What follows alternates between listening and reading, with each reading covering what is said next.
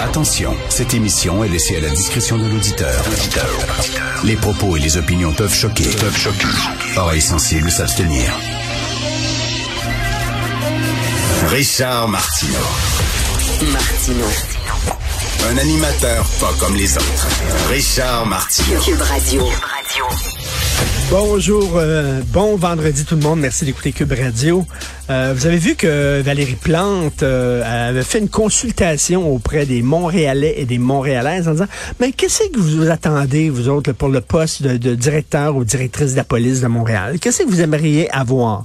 C'est complètement stupide, je trouve absolument. Est-ce que c'est vraiment au Montréalais? Qu'est-ce qu'on va avoir comme directeur de la police? On va avoir un directeur de la police qui a une bonne police, qui arrête les bandits. D'ailleurs, c'est ça que ça a donné. Hein? Euh, le résultat de cette consultation qui a été annoncé avec tambour et trompette. Regardez les résultats de notre grande consultation populaire et démocratique. Les gens veulent un directeur de police qui arrête les fusillades. Oh, toi, je savais pas ça, moi. Eh, il y a une chance qu'on a eu une consultation de la mairesse Valérie Plante. Ça, c'est ce que j'appelle s'agiter s'agiter. Tu sais, des fois, tu vas voir des pièces de théâtre, tu regardes des films, puis euh, les, les, les, les, comédiens courent d'un bout à l'autre, tu sais, pour te faire, te donner l'impression qu'il se passe de quoi. Puis il se passe rien. Il se passe strictement rien, mais ça court, ça s'agite, tu sais. C'est comme, hey, on bouge, là. Fait que là, Valérie Plante, qui se fait très critiquer, là, en disant, ben, elle fait pas grand-chose pour, euh, pour vraiment euh, euh, combattre le crime à Montréal. Bon, elle a fait une consultation. Et ça, c'est s'agiter, là. Ça, on bouge. Puis regardez la consultation, ce qu'ils veulent. Ils veulent un bon communicateur comme directeur du SPVM, puis ils veulent quelqu'un qui arrête les bandits. Ça, c'est excellent. Éric Duhem, ben, ça y arrive d'avoir des bonnes idées. Oui. Euh, construire un mur, c'est peut-être pas l'idée du siècle. Hein? De toute façon, comme euh, me faisait rappeler euh, Jean-François Lisée, les frontières, c'est le fédéral. Donc, je ne vois pas qu'est-ce qu'un gouvernement provincial pourrait faire euh, pour euh, grimper un mur entre le Canada et les États-Unis. Mais en tout cas, il y a quand même des fois des bonnes idées. Et euh, là, d'avoir un ministère de l'égalité plutôt que, voyons, la condition féminine, la Fédération des femmes du Québec, puis Conseil de la condition des femmes, etc., lui dit un ministère pour l'égalité. Pas l'égalité homme-femme, l'égalité en général. Et je trouve que c'est une excellente idée euh, parce que des fois, euh, mettons, dans, dans, je sais pas, dans un, dans un couple, c'est la femme qui gagne plus que l'homme. Tu sais, c'est pas toujours l'homme qui est en position de dominant, qui est en position de supériorité. En général, oui. En général, oui.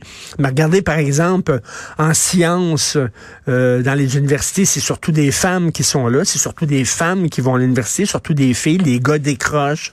Les gars ont des problèmes euh, de santé mentale. Les suicides, on le sait, ça touche euh, les hommes que les femmes.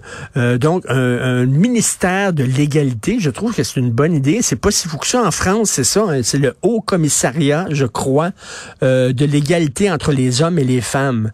Donc, ils n'ont pas un ministère de la condition féminine. Ils ont un ministère de l'égalité et je trouve que c'est une excellente idée. Et ce week-end, si vous vous demandez quoi faire, sur Netflix, on a demandé à Andrew Dominic, qui est un très grand réalisateur, qui a déjà fait un film formidable sur Jesse James, euh, ce, héros euh, mythique euh, de l'Ouest. Il a fait un film sur la vie de Marilyn Monroe qui s'appelle Blonde, qui est disponible depuis avant hier sur Netflix. C'est en noir et blanc et en couleur. C'est une évocation poétique. C'est pas une biographie comme on voit habituellement dans les biopics.